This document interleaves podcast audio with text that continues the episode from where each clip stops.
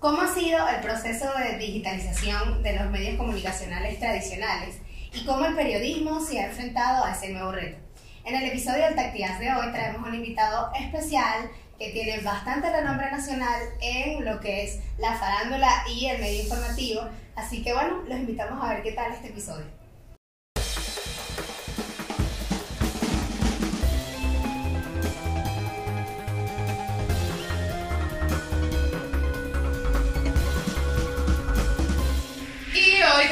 Invitado muy especial, como lo decía Gaby, es Derek Blanco, que nos Gracias. acompaña. Vamos a hablar sobre los desafíos del periodismo en Venezuela y tomando en consideración el título de este episodio, pues queríamos saber qué ha sido para ti migrar de los medios digitales, de los medios tradicionales, la televisión, a los medios digitales. Mira, bueno, en primer lugar, gracias a ambas por, por la invitación, lo agradezco mucho. eh, de verdad que, que bueno que lo pudimos finalmente lograr porque entre la agenda habíamos pospuesto un poquito, pero bueno, aquí estamos. Ha sido bastante curioso para mí en estos días, eh, a propósito de la pregunta tuya, yo retrocedí en el tiempo porque además yo estudié en la universidad y cuando yo estudié lo único que había, además de internet, claro está, pero había era Facebook, no había más redes sociales, no había Instagram, no había Twitter. Twitter salió dos años después de yo graduarme, en el 2005, Ah. y, o por lo menos llegó a Venezuela.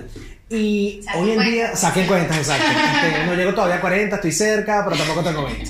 Eh, y entonces, bueno, eh, fue muy, muy curioso porque yo decía, bueno, yo que estoy tan activo en las redes, este, yo puedo estar en algún lugar y está saliendo una noticia de última hora y yo estoy ya, me he suscrito también a mucho breaking news, muchas cosas que me llegan directo, más allá del trabajo y los equipos de, de los medios en donde trabajo, que siempre también nos estamos mandando información y yo me puedo detener un momento a tuitear algo o a colocar algo en mi, tengo un canal de Telegram que se llama Derek Info y también estoy colocando información y desarrollo allí directamente este, de cualquier cosa que esté sucediendo. Puede ser algo de sucesos de tecnología de espectáculos de deportes eh, o de política internacional. O sea trato de que lo que sea noticia esté allí.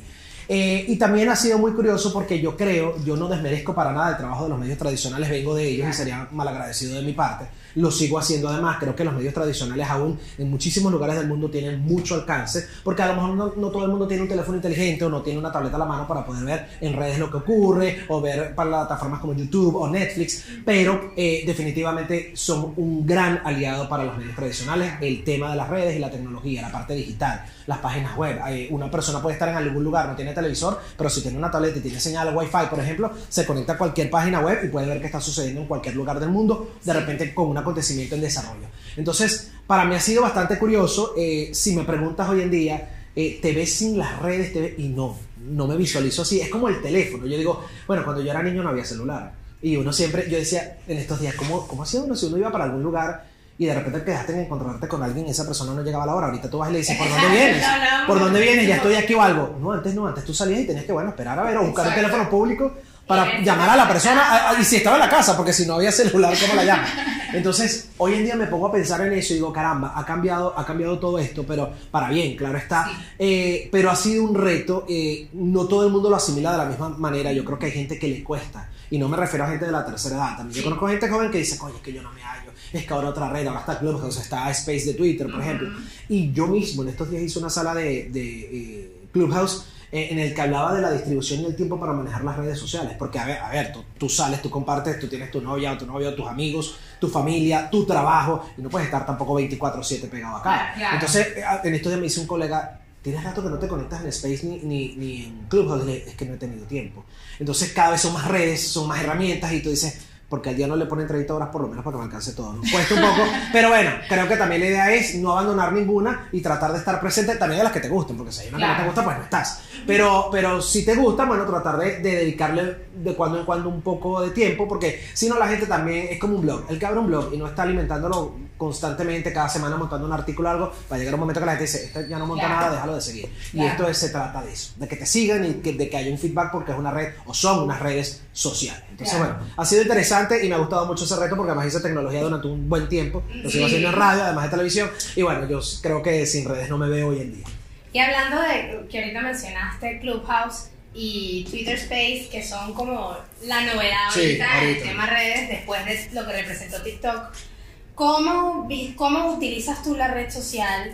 ¿Qué ¿qué sientes que, que, ha brindado esa plataforma para abrir un poco los canales de comunicación, de comunicación u otros formatos y cómo esto puede seguir evolucionando? Para mí es como la versión 2.0 de la radio, Sí. pero ahora incluso mucho más cercano, porque Total. puedes hablar con Derek Blanco sin necesidad de, bueno, ver si en algún momento puedo ir a Globovisión, Sí.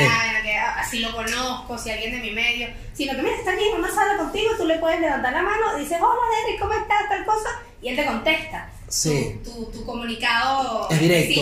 pues. Mira, lo, lo has descrito muy bien porque además eh, yo que también he hecho mucho radio, incluso más que televisión, eh, lo has dicho muy bien. En la radio antes tenía que eh, llamar para pedir saludar a la persona si es que la persona podía tener o pedir una canción y si el programa tenía la sección además también porque eh, había programas que no tenían ese tipo de secciones. De paso, había una hora establecida para eso. En cambio tú en Clubhouse dices, yo digo por ejemplo, el lunes me voy a conectar el miércoles a las 8 de la noche y de repente ya la gente sabe que voy a estar ahí para interactuar conmigo y pueden hablar directamente conmigo. Y eso me da pie esto que acabas de decir para comentar una anécdota. Mi primera sala de Clubhouse, yo fui de Clubhouse, no, de Space de Twitter.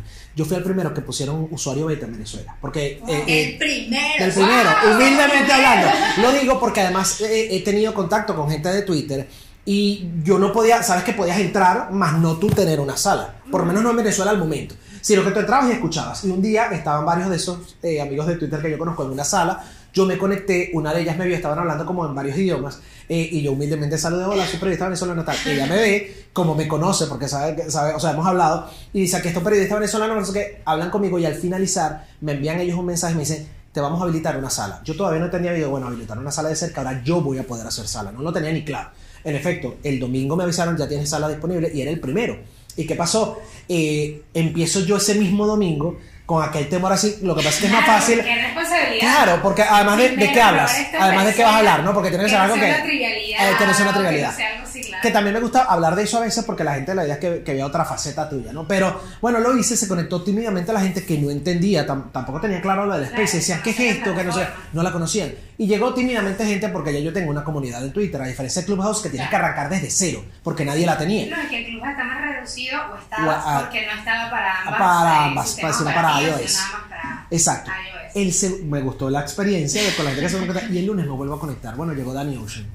Nos seguimos en, en la plataforma, él no la conocía muy bien y llegó a la sala. Y empezó a hablar y me dijo, y además fue muy cómico porque entra y dice, Derek, no sé qué es esto, ¿qué hago aquí? ¿Cómo caí yo aquí? Cuéntame qué es esto. Y entonces, claro, la gente que sigue a Danny Ocean, que lo conocen, se volvió como loca en esa sala. Y yo me, yo me reía porque después empezaron, en la sala de Derek Blanco estaba Danny Ocean, o sea, de verdad una cosa. Y fue todo muy... No, ya no era ni sala era la sala de. Danny Ocean. Entonces, me gustó porque fue todo muy orgánico. Y es lo que tú dices, la gente puede hablar contigo, interactúa, hubo mucho feedback, me llegaron muchos seguidores eh, de otros países, ni siquiera de acá, se conectó gente de México, de Chile, de Wow, Argentina. Y, y claro, porque hay ese feedback, tú promocionas la sala también, y bueno, si colocas el hashtag y tal, pueden llegar allí personas de otros, de otros países, se conectan contigo y te empiezan a seguir. Después, oye, qué buena la sala, me gustó.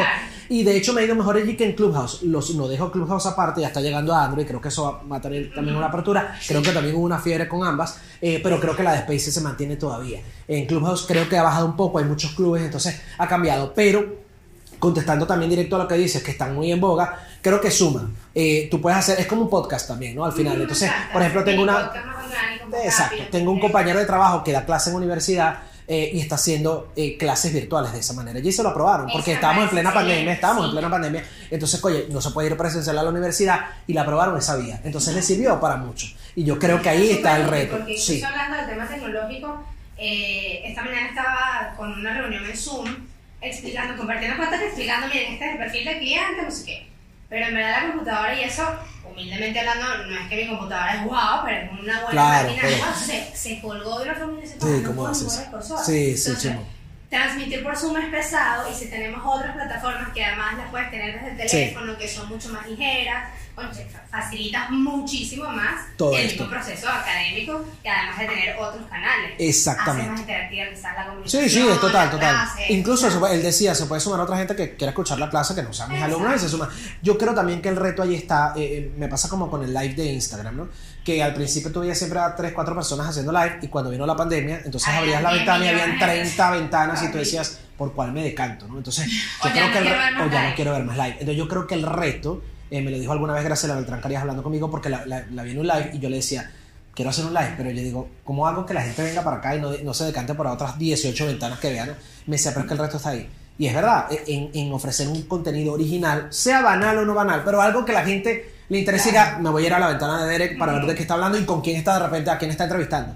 Eh, porque si no, llega un momento que la gente también se satura y después "Ah, ya no quiero entrar a un live, o sea, ya todo el mundo está en lo mismo y si ven algo que llame la atención, sí van a entrar. Pero si ven más de lo mismo, no. Entonces ahí es el reto para todos porque, bueno, esto llega para todo el mundo y la gente se enfiebra mucho y empieza la vorágine ahí con todo el mundo conectándose a este tipo de plataformas. En, en Space no lo he visto tanto, sino con gente del medio, pero, pero por ejemplo en el live de Instagram se conecta cualquier persona y hace un live allí o te solicitan allí y tú ya va, de qué quieres hablar, que me está solicitando compartir la, la transmisión. Pero bueno, creo que es un reto interesante, creativo, que te mantiene activo y te ayuda a que te mantengas conectado con la audiencia también. ¿no? Sí, al final, como decías también al inicio, es cuestión de saber aprovechar la plataforma, Exacto. de saber cuál te gusta y cuál no, cuál te presta y cuál Exacto. no. Eso nosotros siempre lo, lo decimos a nuestros clientes y sé que en algún capítulo de la temporada anterior lo comentábamos que, bueno, parte de tu estrategia Sí. es no solo generar buen contenido, sino posicionarlo en un formato y Sí. en un canal que realmente sea útil.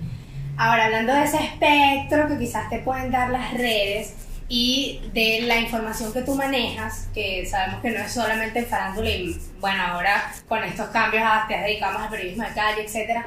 ¿Cómo, sabiendo que las redes sociales tienen tanto alcance y ahora tantos canales y ahora tantos formatos, podemos luchar contra información o podemos abogar por información veraz y luchar contra la desinformación o los mismos fake news? Sí, sí, que ahora que no solo los tenemos en Twitter, eh, eh, Clubhouse, Twitter Space o Sí, en los sí. formatos, sino que también hasta en WhatsApp. O los Exacto. bots también. los bots. bots que existen. Mira, es un reto porque además es, es muy cómico. Tú me dices lo de la farándula y yo he estado en esa fuente, pero yo he estado más en política 10.000 veces. Por Este, supuesto, de sí, hecho, sí, vengo, vengo de hacer Bueno, nosotros reporterismo. paseamos por allí No, claro, claro, porque seguramente quien ve mi Instagram, eh, soy actor de teatro también y conozco a muchos artistas y me ha tocado entrevistarlos en, en radio, sobre todo que tuve un programa de esa fuente muy seriamente, porque no me gustan los chismes ni nada de eso. Eh, no me gusta así esa parte. No, la parte yo creo que la fuente de espectáculos hay que saberla llevar, pero bueno, se mezcla con farándula, entonces está el chisme que también vende, no es mentira. Eh, pero en fin, yo lo llevé muy seriamente, muy de manera cultural el cine, la, la literatura, la, la actuación, la música, en fin. Eh, pero en televisión también me tocó entrevistar a artistas y por eso, y conozco mucho, por eso me ven a veces en muchas fotos con gente del medio, como dicen. Pero eh, en todas, desde espectáculos, como bien dices, hasta eh, de repente política, tecnología, deportes, economía, siempre hay fake news. Lamentablemente eh, eso eh, es una de las partes negativas, porque yo siempre digo que el Internet y las redes tienen una parte muy positiva, pero también tienen, una parte muy negativa, Claro. ¿no? que, que hay opiniones a la ligera, que cualquiera va y dice, está pasando esto, y de que es, eh, no Sí, sé, un ladrón. Entonces, claro, a es muy, es muy delicado. Es muy delicado y yo trato siempre de combatir eso. Incluso mi cuenta de Twitter fue verificada hace ya, eh, ahorita se va a cumplir un año, en agosto. Eh, yo había intentado, eh, no es tan fácil con- verificar ahorita la de No, Twitter, hubo algunos cambios ya que yo estaba como... periodos Sí, entonces, exacto, es complicado, ¿no? Entonces, yo le decía, entre otras cosas, porque alguna vez alguna persona tenía el nombre muy parecido al mío, no sé si aprovechó también eso y colocaba informaciones que no eran de todo ciertas. Entonces la gente a veces se confundía porque mi cuenta no estaba verificada. La de Instagram sí, solo logré mucho antes. Porque yo la quería verificar, no tanto por el tema del faranduleo de que tenga el cheque en azul, como las celebridades y los artistas y los políticos, los deportistas, no. Lo quería hacer porque quería que la gente tuviera la referencia a esa es la cuenta de Derek de verdad. No hay, no, hay, no hay otro Derek por allí como pasó una vez, que además no soy el único que se llama Derek tampoco, eh, colocando alguna información que no es, sobre todo en un país como el nuestro, que es tan delicado. Eh, exacto. Entonces hay que tener cuidado con lo que se informa. No estoy exento de cometer un error. Me ha, ha pasado en momentos puntuales. Eh, de hecho, una vez pasó con Ryan Seacrest. Casualmente tú que dices Farándula estaba eh, en, y, en- estaban los premios de Entertainment. No recuerdo cuál estaba cubriendo. Y eh, parece que un artista había como dicho la información sobre Venezuela, que apoyaba a Venezuela y tal. Y bueno, alguien se hizo eco de eso. Yo vi a una persona de, que goza de mi credibilidad poner Ryan Seacrest nombró a Venezuela y yo vine y repliqué. Y no era así. Fue un error en la traducción de quienes estaban haciendo el trabajo en- la premiación de la alfombra roja. Y bueno, tocó recoger, ¿ok? Porque todo el mundo empezó, boom, a retuitear. Y tocó recoger y decir, disculpen, la traducción fue mal hecha, eh, retuiteé una persona, pero a Dios gracias he tratado que eso casi nunca me pase. Claro. He sido muy puntual. Si cometo un error, lo reconozco públicamente, creo que Eso uno tiene que hacerlo. es.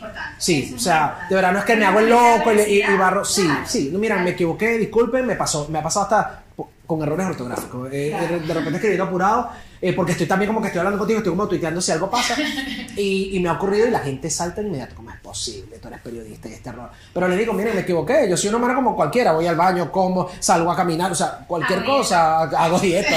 Este, no es que soy perfecto, no es que porque yo soy figura pública soy perfecto, nada que ver. Y ya, y corrijo y listo. O sea, no me pone el goco, oye, gracias, cosa que incluso le sorprende a la gente. Sí, porque a veces la gente espera que uno no conteste si cometes un error. Yo, Oye, gracias por, por avisarme. Claro, porque Eh, como te da esa cercanía Claro, o sea, también se claro. generan Entonces, tiene que ser así. Entonces, eh, trato, eso sí, de verificar muy bien la información que voy a colocar. Si no la tengo bien verificada, digo, información cruzada sobre tal cosa. Porque puede estar llegando por un lado esto, pero puede estar diciendo por, por el otro lado cualquier otro medio o colega alguna cosa distinta. Si es algo extraoficial, hago hincapié en que no está confirmado tampoco. Es extraoficial, hay que esperar. Si obviamente tengo directamente la fuente, tengo contacto con la fuente, pues lo coloco y digo, lo tengo confirmado. Trato, trato de que, eh, no que mis redes sean todo el tiempo informativas tampoco, creo que la gente tiene que ver en otras cosas también, ¿no? A veces me pongo incluso a conversar, claro. ¿Qué les gusta? ¿Les gusta esta serie? ¿Les recomiendo esta otra? Cualquier cosa.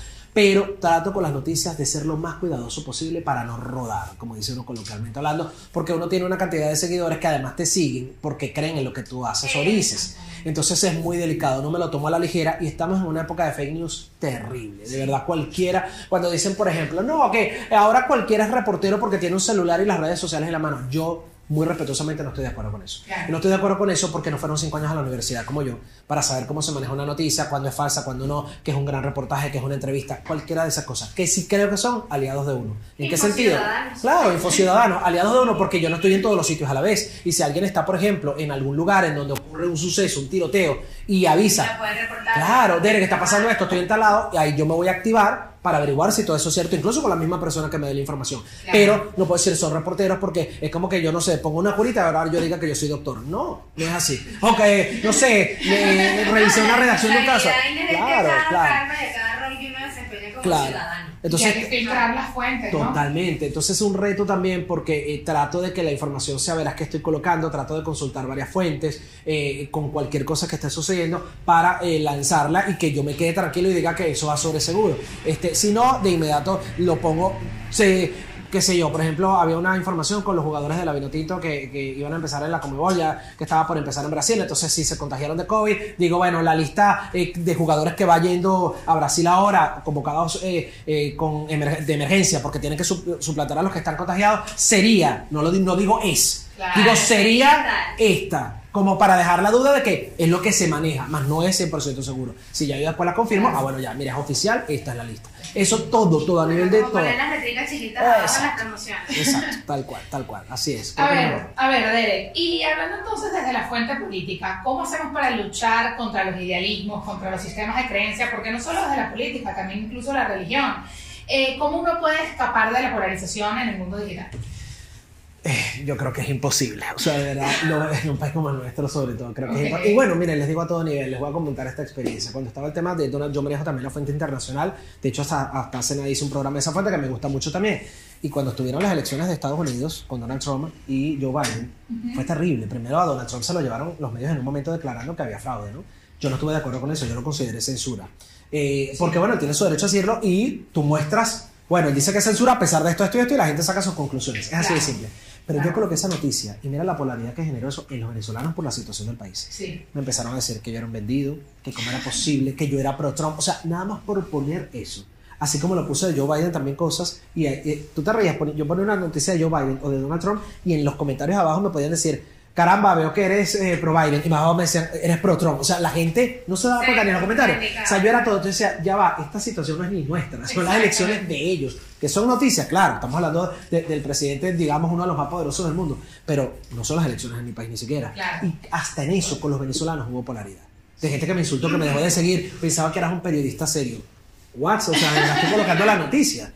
Y me decían eso. Y bueno, yo le decía, bueno, mire, déjenme de seguir, yo no le puedo decir nada. O sea, Claro. yo, y a una persona le dije, yo estoy aquí para informar de lo que a la gente le gusta y lo que no le gusta.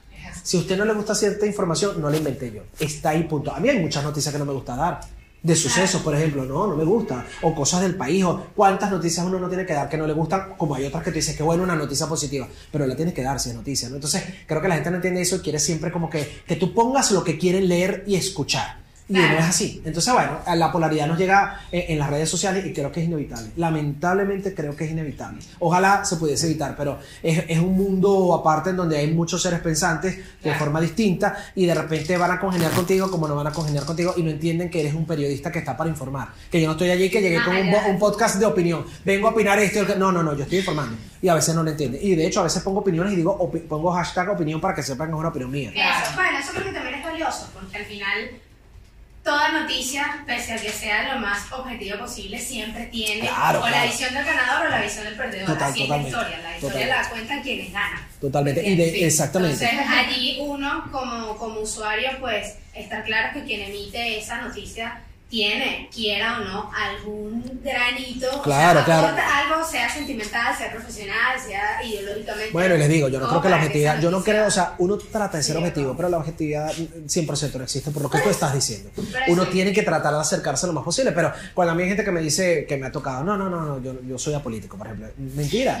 Si tú vas a la farmacia y algo te cuesta muy caro eh, y tienes una opinión sobre eso, eso tiene un porqué. Y va- sin darte cuenta vas a estar, claro, entonces eh, yo no creo que en eso de la gente que no, yo soy político, yo no estoy pendiente de nada, no, todo te afecta de alguna manera u otra Sí. en el acontecer diario y, en tu país, en las políticas que aplican a, en- a nivel económico, a nivel social, en muchas áreas. ¿no? Que tú no quieras estar pendiente de eso, eso es distinto. Es otra cosa y te quieres enfocar que es realidad válido. que te- Pero eso es, es real, desde que te levantas hasta que te acuestas. Más allá de que tú no sigas a un partido, no sigas a un candidato, no sigas a un presidente, no sigas, no sé, a, a cualquier representante de la política, pero la política está ahí, nos gusta o no está ahí. Y como está toda la fuente también del periodismo, no nada más eso. Entonces, bueno, poco a poco, pero se puede. Es cuestión de, de conocer uno, a- en tu caso, a quién te enfrentas, Exacto. cuál es la cantidad de opiniones que puedes generar, Sí, sí, sí. que quizás no te afecte tanto o que por lo menos eso no te tenga que dar Ey. porque entendemos y bueno, uno que trabaja con marcas a nivel reputacional suceden otras cosas, pero cuando te llega un mal comentario, sea por atención al cliente, sea por un- una queja hacia tu producto, sea por una queja hacia tu marca, Sí.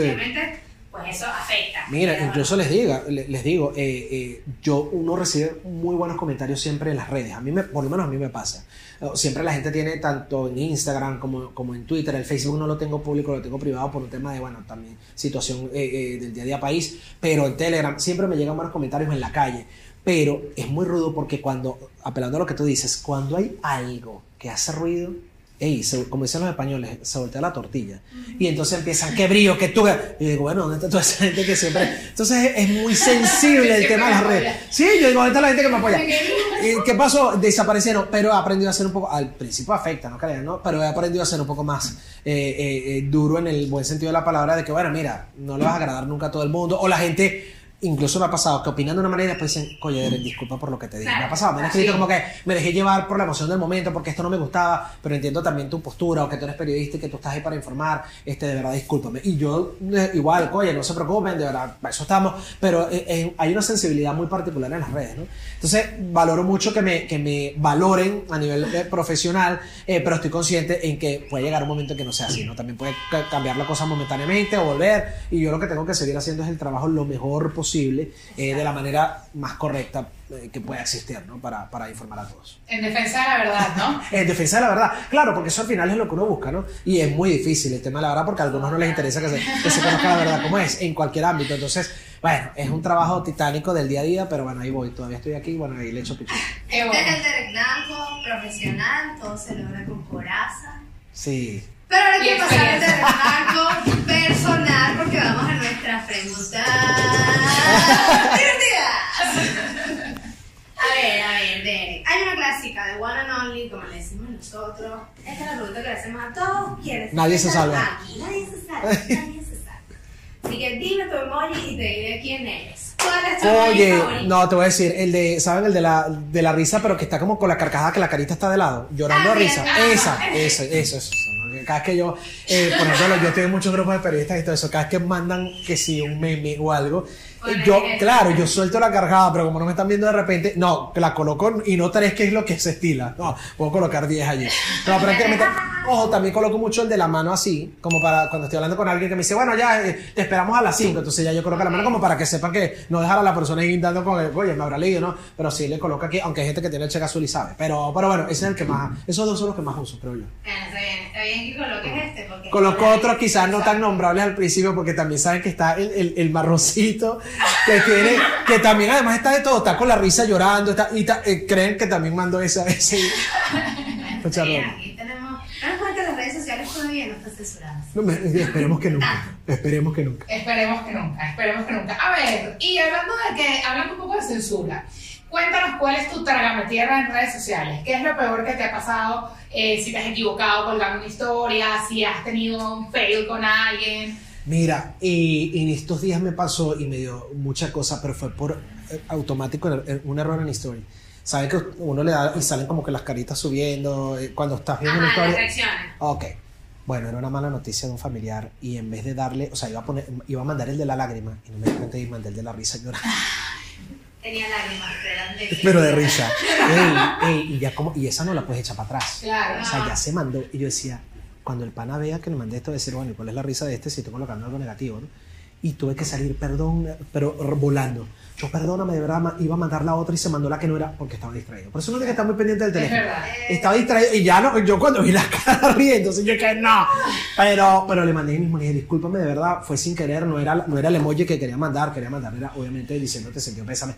Y, y la puse, o sea, la puse ahí completo. Me pasó, eso fue uno muy reciente. Y en algún momento. para ti. Sí, no, claro, me lo merezco. Pero, pero bueno, sí me ha pasado que he cometido errores ortográficos y ay, no, me- no me he dado cuenta y de repente la gente como que... Y además he cometido el error y me salgo de Twitter. Y cuando vuelvo me encuentro con un universo de gente. Sí, pero ha sido como que el más así. En, en redes trato de, de- de tener cuidado con... O sea, cuando escribo algo, de no meter la pata con, con cualquier emoji que envío algo, pero bueno, me pasó. Siempre hay una primera, siempre hay una primera vez. Exacto. Ok, ok. Hablando entonces de redes sociales, hay una pregunta que a la gente la desconcerta un poco. ¿Qué arroja tu buscador de Instagram?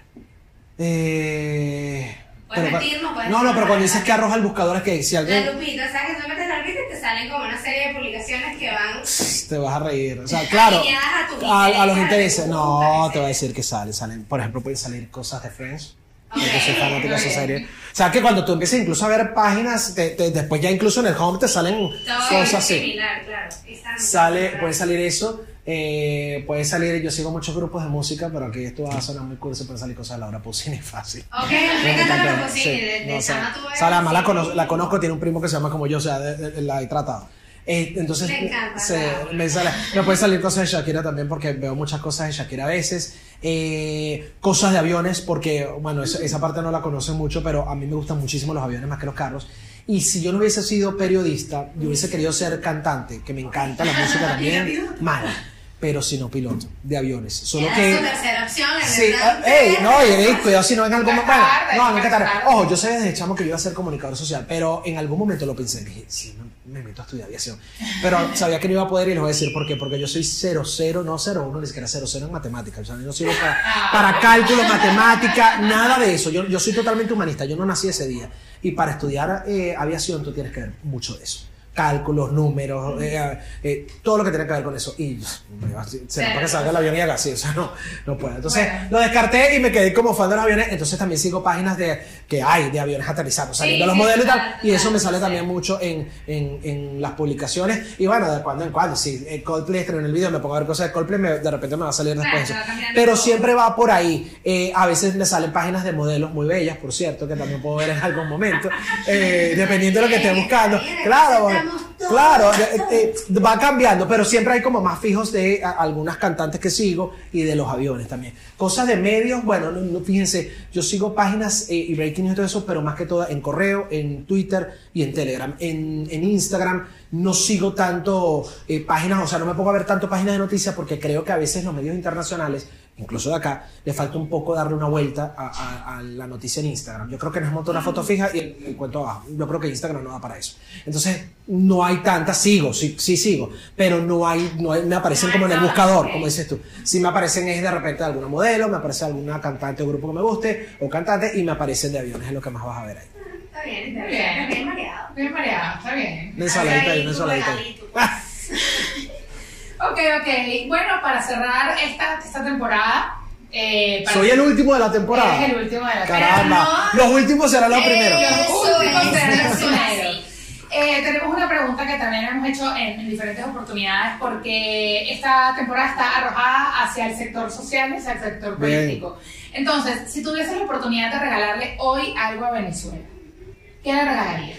Caramba, le regalaría eh, entendimiento, le regalaría libertad eh, y le regalaría paz. Creo que esas tres cosas les hacen mucha falta a este país todavía. Hay mucha, ustedes lo dijeron mientras me entrevistaban, hay mucha polarización todavía, mucha sensibilidad, mucha intolerancia ante lo que opine o piense el otro en cualquier ámbito, ni siquiera digo nada más en político, y yo creo que eso está mal. En pleno siglo XXI, además, creo que eso está muy mal. Creo que le hace falta al país, creo que a veces los discursos no ayudan, eh, y le toca a uno, por su propia cuenta, saber qué está bien y qué está mal, y tratar de ser un mejor ser humano cada día con, con el prójimo con, con quien convive, porque de repente yo tengo el pelo negro, pero una de las muchachas aquí en producción lo tiene morado, y por eso eh, no va a ser totalmente distinta a mí, tú lo tienes amarillo, tú lo tienes marrón. Eh, de eso se trata en la humanidad, de que todos seamos distintos, más allá de que obviamente somos humanos, pero, pero de ser tolerante y de respetar ¿no? las diferencias del otro, la manera de pensar, con tal de que no haga daño, no está haciéndole mal a nadie, yo creo que eso tiene que respetarse y lamentablemente aquí hay mucha intolerancia en todo sentido y, y la gente a veces no suele ni siquiera respetar o tolerar que alguien sea distinto, que piense distinto a ti o que simplemente, bueno, tenga una opinión distinta ante cualquier hecho a la tuya, pues y eso es válido. Y, y, lo vemos en otros países que se toleran más, otros también son intolerantes, pues si uno va a Medio Oriente, bueno, ya hablemos. Pero pero, bueno. Es más radical la situación, pero yo creo que uno tiene que tratar de mejorar eso y poner su granito de arena eh, como, como ser humano, ¿no? Y sí se puede. La gente dirá, bueno, pero yo no, yo sea político, no tengo nada que ver con eso. No, pero en cualquier cosa, no tiene que ser política, yo creo que tú puedes poner un grano de arena y dar un ejemplo. Desde el ámbito que estés, desde la profesión que ocupes. Claro, los que somos figuras públicas quizás llegamos un poco más a la gente, pero yo creo que eso lo puede hacer cualquiera. Es su profesión. No, no, ciudadanía. Exacto, eso. Entendimiento, entendimiento, me gustó mucho. Bueno, mira, nosotros agradecidísimas de que estés aquí. Me encantó, vale, esto se me hizo muy rápido. Sí, sí. Después, después nos vamos a quedar más Por favor. Por favor. Eh, agradecidísimas, pues bueno, como les decíamos en todos los episodios, pueden suscribirse en nuestro canal de YouTube, pueden por favor seguir a Derek si ya no lo siguen y vernos en el TV, nos encuentran por allí también, no se olviden de darle like, me gusta, comentarlo, compartirlo, todas esas cosas, a nosotros no nos molesten eso es, eso es una red social, eso, de eso va. Interactúen, socialicen. Eso, eso Pero bueno, nada, los invitamos entonces a visualizar la próxima temporada, que también se viene con unos em, personajes bien interesantes, bien variados y con más temas sobre marketing digital y aliados. Nos vemos entonces en una próxima temporada, así que adiós. Chao.